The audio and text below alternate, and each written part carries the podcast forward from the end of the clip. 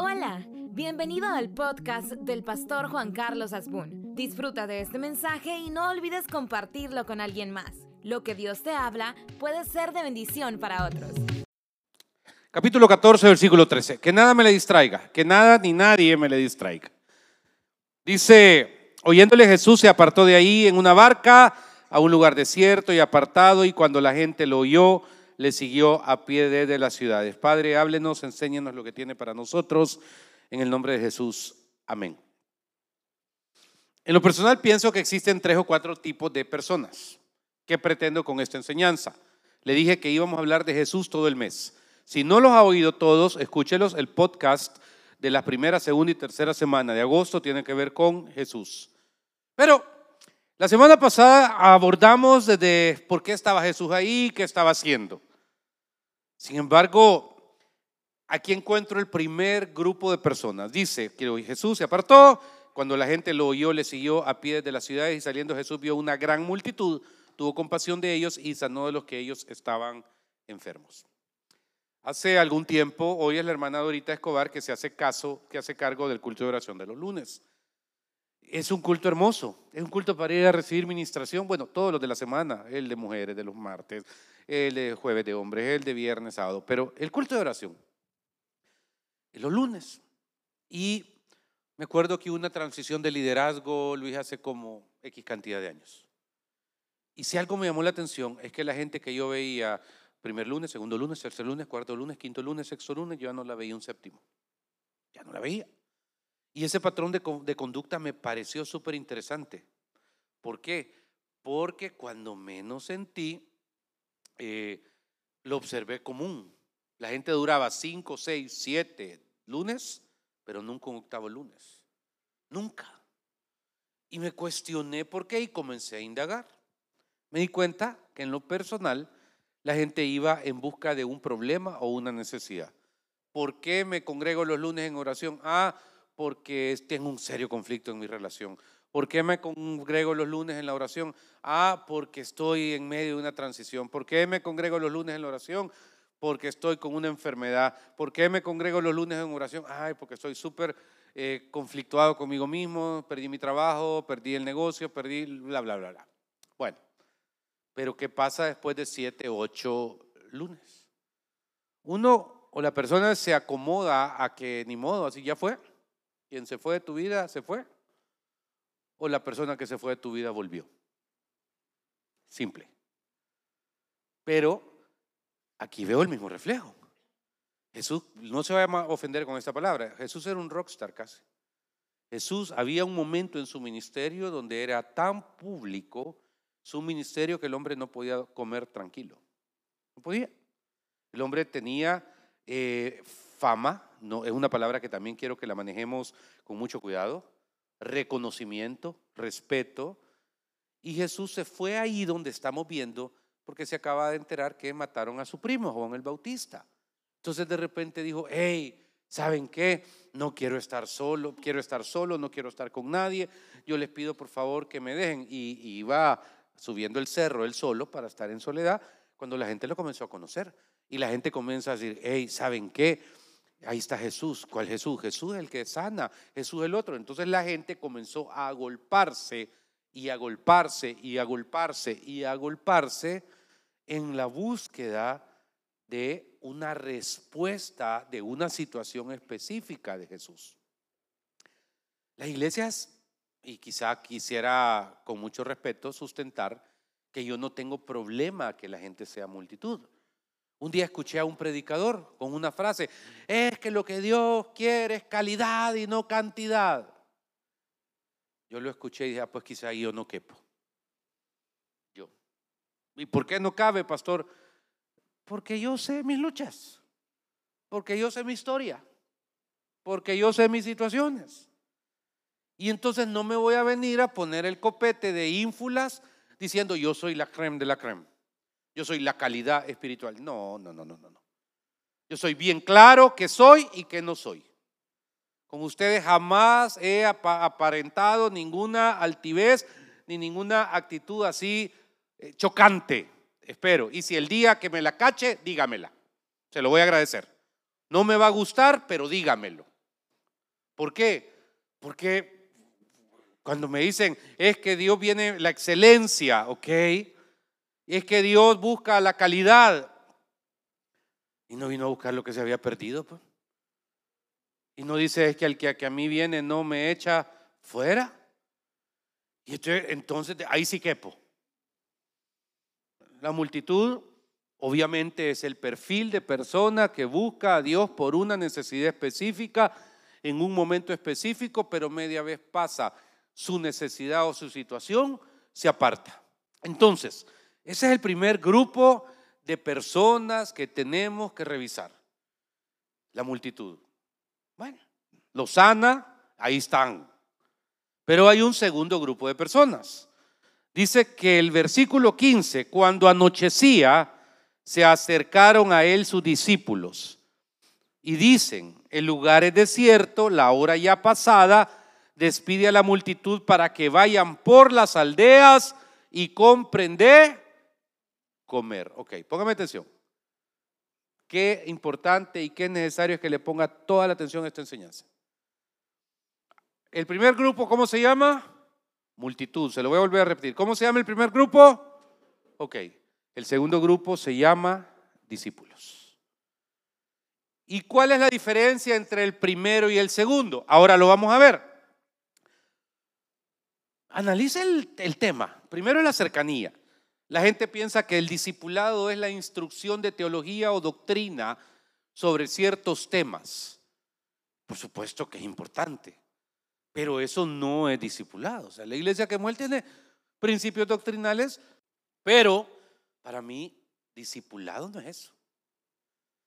Discipulado es doctrina, pastor, sí, no. Discipulado es relación. Y en ese establecimiento de una relación, ¿cuál es mi interés con usted, de usted, para usted?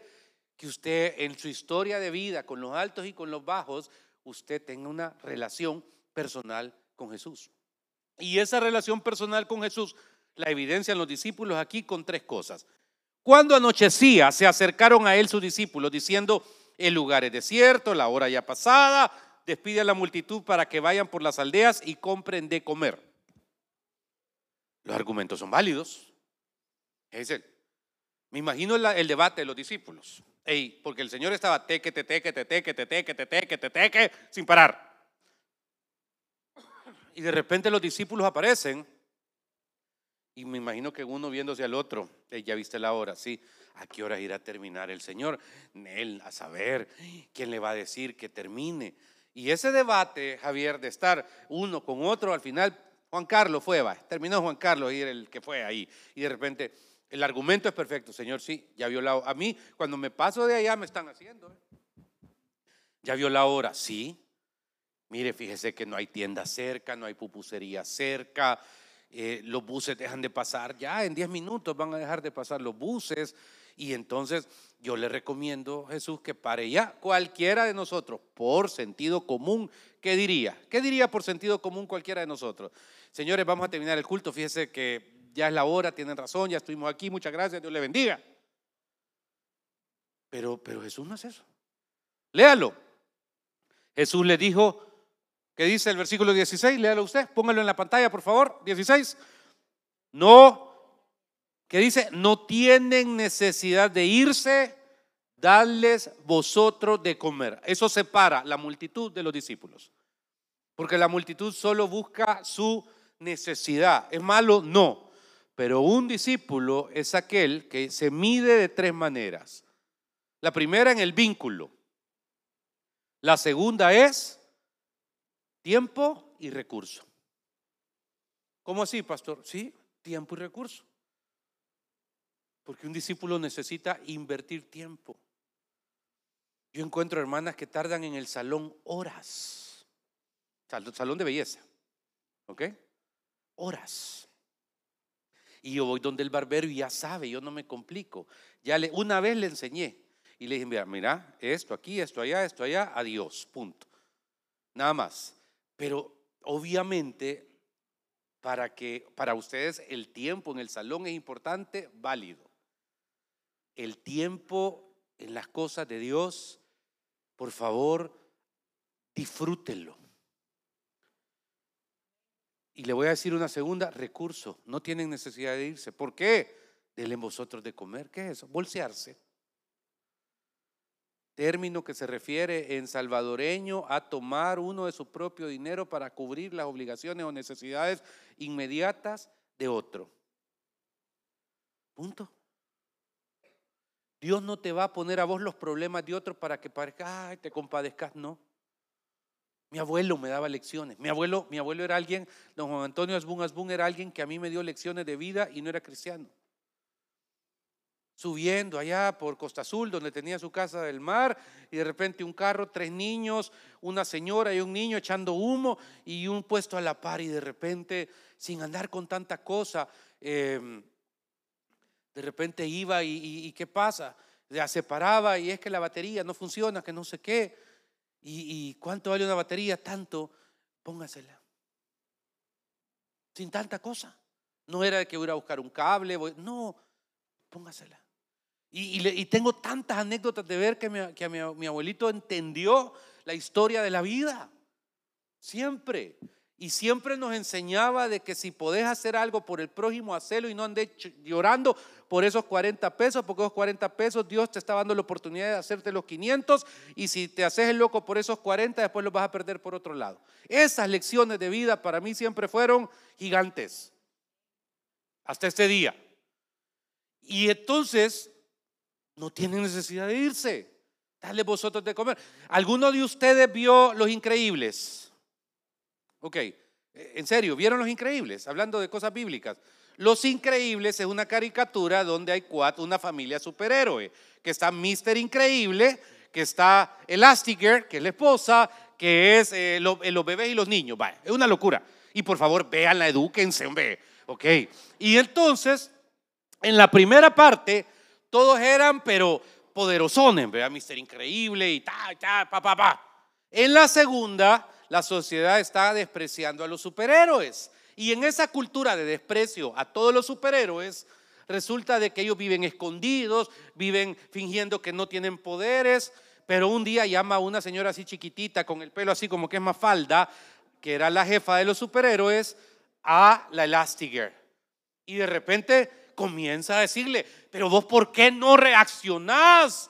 No, es que, es que eres Elastigirl, le dice. Es que yo mi eres Elastigirl. Y comienza pa, pa, pa a sonarla. Eres Elastigirl, reacciona, reacciona. Así me dan ganas de agarrar a varios de ustedes, fíjese. Y le voy a decir por qué. Porque se hacen las víctimas, ponen cara de puño, en, son Elastigirl.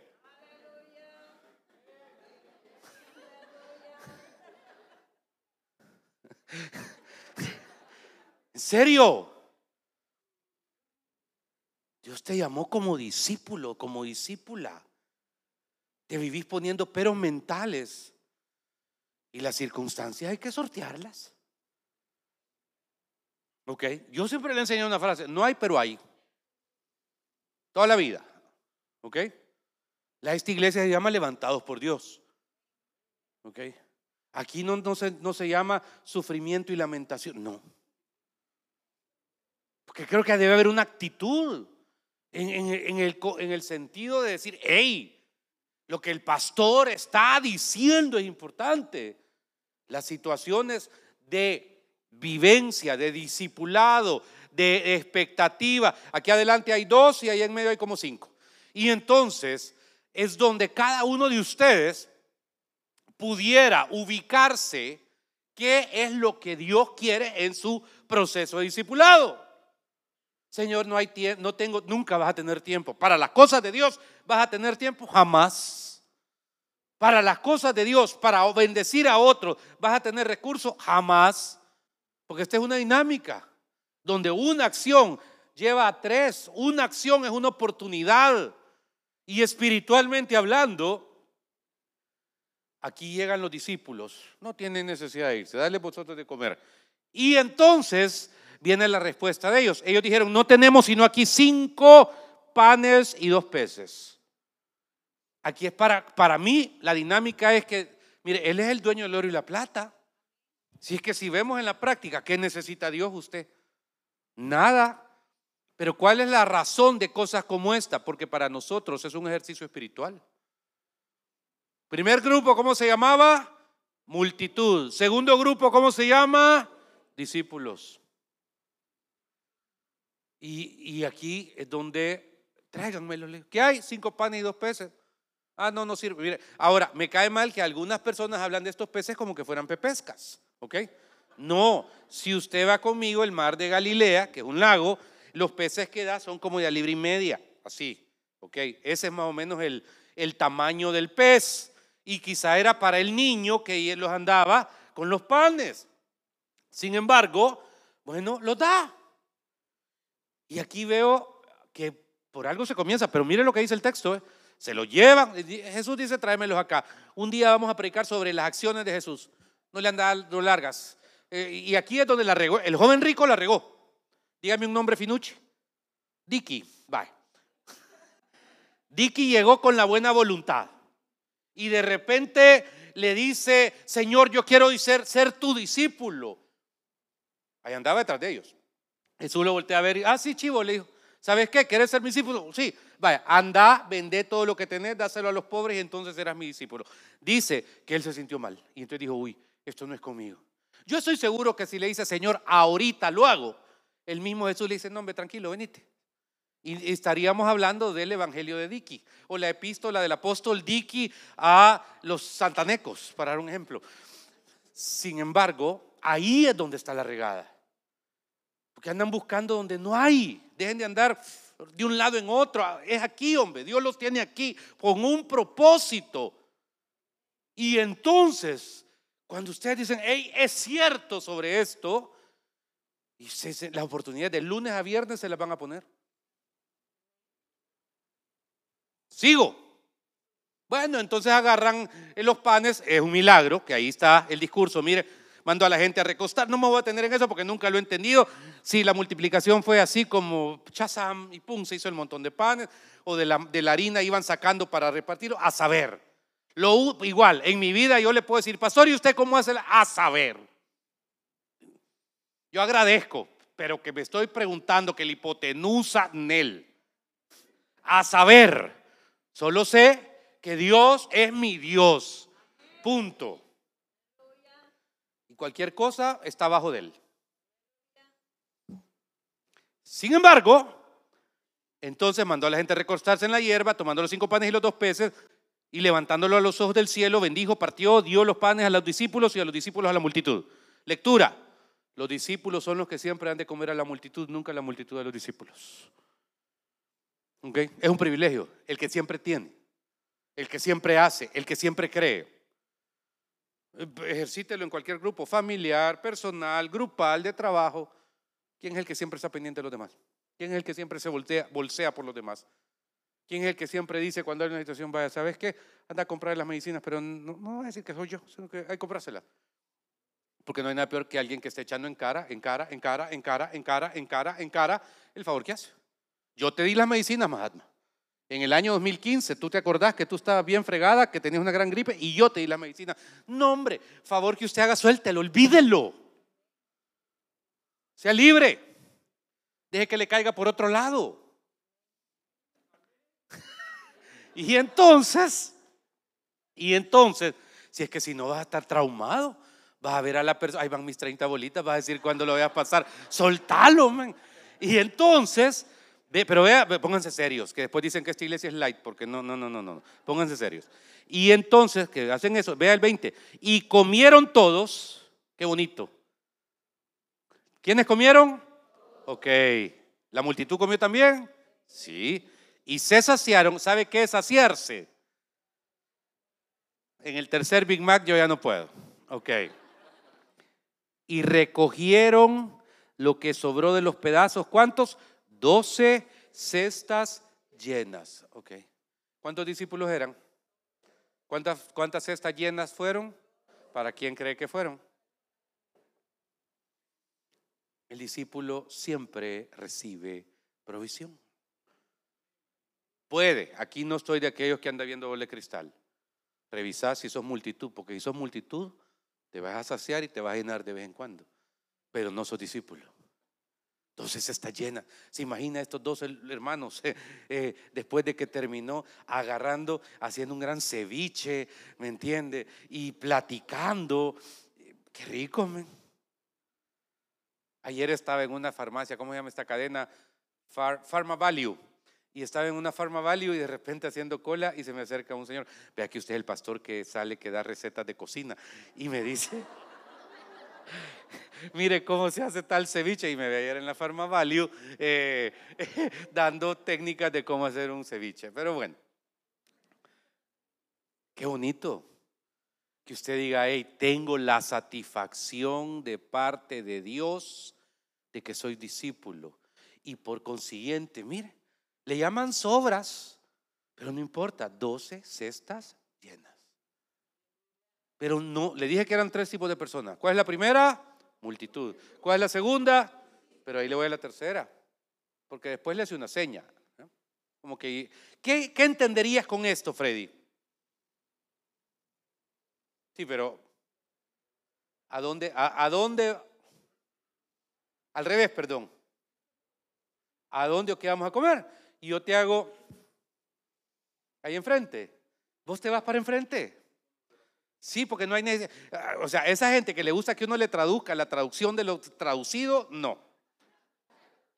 Confirme. No, yo no ando confirmando, papá. Yo te dije que voy a llegar, voy a llegar. Y entonces, eh, qué, qué importante, porque me encuentro con un vínculo, porque Jesús le dice, ¿saben qué? Va, ya terminamos con la multitud, se van, súbanse en la lancha, nos vemos allá. O sea, solo se los indica, les dice que se lo llevan y ahí está, mire, eh, hizo, Jesús, dice el 22, a sus discípulos entrar en la barca, ir delante de él a la otra ribera, en tanto que él despedía a la multitud. Despedía a la multitud, subió al monte a orar, tenía que consolar y sacarlo de Juan el Bautista. Cuando llegó la noche estaba ahí solo y la barca estaba en medio del mar, azotada por las olas porque el viento era contrario. Más a la cuarta vigilia de la noche Jesús vino a ellos delante del mar y los discípulos viéndole andar sobre el mar se turbaron diciendo, un fantasma y dieron voces de miedo. Pero enseguida Jesús les habló diciendo, tened ánimo, yo soy, no temáis. Contexto, estos eran lobos de mar. Okay. Si usted entiende el mar de Galilea, los vientos se cruzan. ¿Por qué? El monte Hermón está en el nororiente, el estrecho, los estrechos del Golán están de este lado, okay, y generan un vacío donde los vientos pueden ser yuca, duros, fuertes. Y caen en lo que es el, el mar. Súmele relámpagos, súmele viento, obviamente, súmele truenos, lluvia. Es, y lo digo con respeto, le voy a agarrar unas cositas aquí. Es una tormenta como que usted estuviera en esa lancha en un eh, terremoto categoría 9 a 12 en la escala de Richter.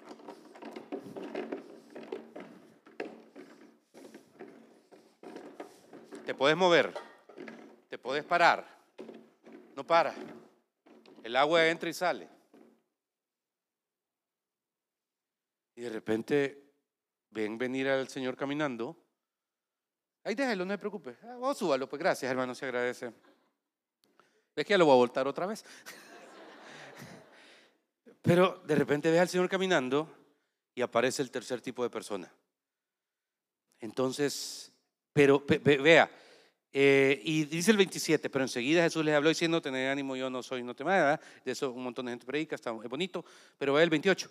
Entonces le respondió Pedro y dijo, esta es la frase, Señor, si eres tú, manda que yo vaya a ti sobre las aguas. Y él dijo, ven. ¿Ven esas palabras de Jesús? ¿Cuál fue la palabra sobre el pan cuando le dijo que había eh, cinco panes y dos peces, tráemelos acá, le dijo. Nada más. Y solo eso hay. No, tráiganmelos. Y ahora, eres tú en la grito, eh, cinco panes y dos peces. Ven. He escuchado predicadores decir que Pedro es un hombre de poca fe. Porque en el diálogo, cuando él sale del agua, comenzó a hundirse, Jesús le dijo, hey, hombre de poca fe, espéreme. Quiero explicarle algo. Antes dirá esto. Creo que Pedro tiene más fe que todos nosotros juntos. Porque la zona de seguridad en una tormenta en alta mar o en el mar o en un lago es la lancha. Si la lancha da vuelta ya no la tenés. Y cuando menos sentís, Él se atreve al dar el paso y salir.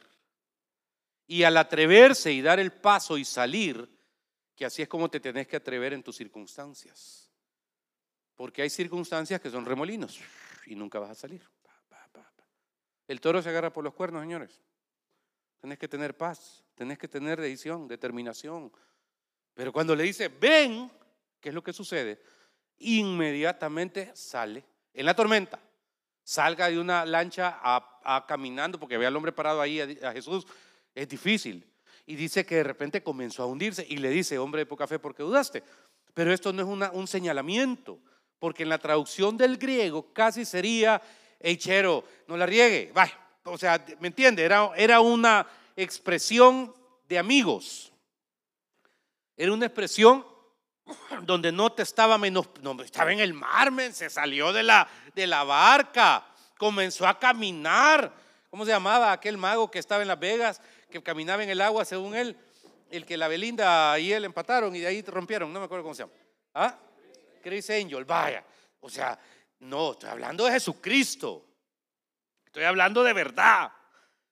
Y el otro en la tormenta, en los agos, lo que sea, comienza a hundirse.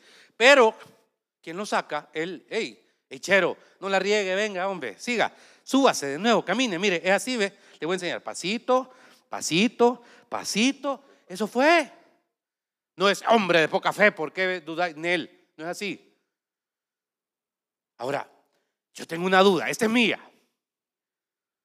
Quiere decir que la jerarquía que usted está diciendo, pastor, es los que caminan en el agua, los que eh, se mueven eh, discípulos. Es que esto que le voy a decir es complicado. Porque Pedro no era el más espiritual. Es más, Pedro me muestra patrones de conducta interesantísimos. Después de este evento, te voy a dar uno. Cuando llegaron a capturar a Jesús, no sacó la espada y le voló la oreja a Malco. Honestamente, tú me das una espada para que yo te quite la oreja, quizá te la siembro en el cráneo porque no tengo cálculo o te vuelo la cabeza. O sea que si tuvo la capacidad tan fina de volarle la oreja, es porque no era el primero que atendía. ¿En serio? O sea, yo nunca he disparado, yo no, nunca, solo pistolas de, de, de, de paint, no de agua, de pintura he disparado. Y un día platicando con mi hijo Pipo, ah, sí, esa es una no sé qué, y una tres no sé qué, y una ocho, y una Glock, una Glock, una Glick. Y yo, ¿y de dónde has aprendido si en mi casa nunca, nunca, hermano, hemos tenido una pistola? Nunca. Yo en, en 45, dígame, en 55, vaya para que vea, jamás he disparado una pistola. No es el que me guste a esta hora. Entonces prefiero no hacerlo, no me interesa. Sin embargo, Pedro era un hombre de armas tomar. Dos, Pedro era medio depresivo. ¿Cómo así, pastor? Y no después del conflicto y todo, ay, yo ya me acabo, me voy a pescar. Dijo. ¿Cómo? Si Dios te sacó de pescar pescados para que seas pescador de hombres. No, yo vuelvo al mundo. Tres. Esta es impresionante. No tenía una identidad estable, Mira, vea que vos sos eh, seguidor de Jesús. Yo creo que vos sos Galileo, yo te vi con él. No, no. Está como que a usted le digan el martes, mira, y vos vas a esa iglesia que está ahí en el Barceló. No. Vos vas ahí donde los evangélicos esos del Barceló. No, ¿cómo vas a creer si yo ahí eh, voy a desayunar al brunch? Cuidado. Todo esto, por eso dije, tengo mi conflicto. Porque yo todos esos elementos los veo en Pedro. Y digo, hey, con todas estas luchas personales alrededor, el que decidió salir y caminar en las aguas fue Pedro. Yo no puedo decir que lo que le estoy predicando es una escalera piramidal para llegar a ser, no. Pero sí le puedo decir algo de todo corazón, ya para terminar ese tercer culto, que el Dios Todopoderoso te invita a que siempre en Él avances, porque creo que tenés muchísimas cosas de Él y por Él y para Él que tú mismo tenés que aprender a superar. Dios cumple su palabra. Eso te lo puedo decir con los ojos cerrados. Dios es fiel. Dios honra a los que le honran. Y esto no te lo puedes quitar. ¿Quién es el primer grupo de personas? multitudes. ¿Cuál es el segundo? ¿Y cuál es el tercero? Los que caminan en las aguas. Señor, te agradezco por el privilegio que me das en esta hora de compartir esta enseñanza. Ahí donde estás, Señor. Cada uno, Dios. Que esta palabra caiga como semilla que da fruto al ciento por uno. Padre, que quiebre patrones y moldes que usted no hizo. Gracias, Señor. Aleluya, Dios. Gracias por ser parte de este podcast. Si este mensaje te gustó, lo puedes compartir en tus redes sociales y suscribirte. Dios te bendiga.